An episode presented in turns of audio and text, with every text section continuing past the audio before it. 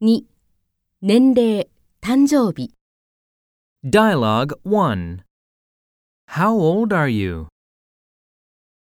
I'm 18. Exercises I'm 15.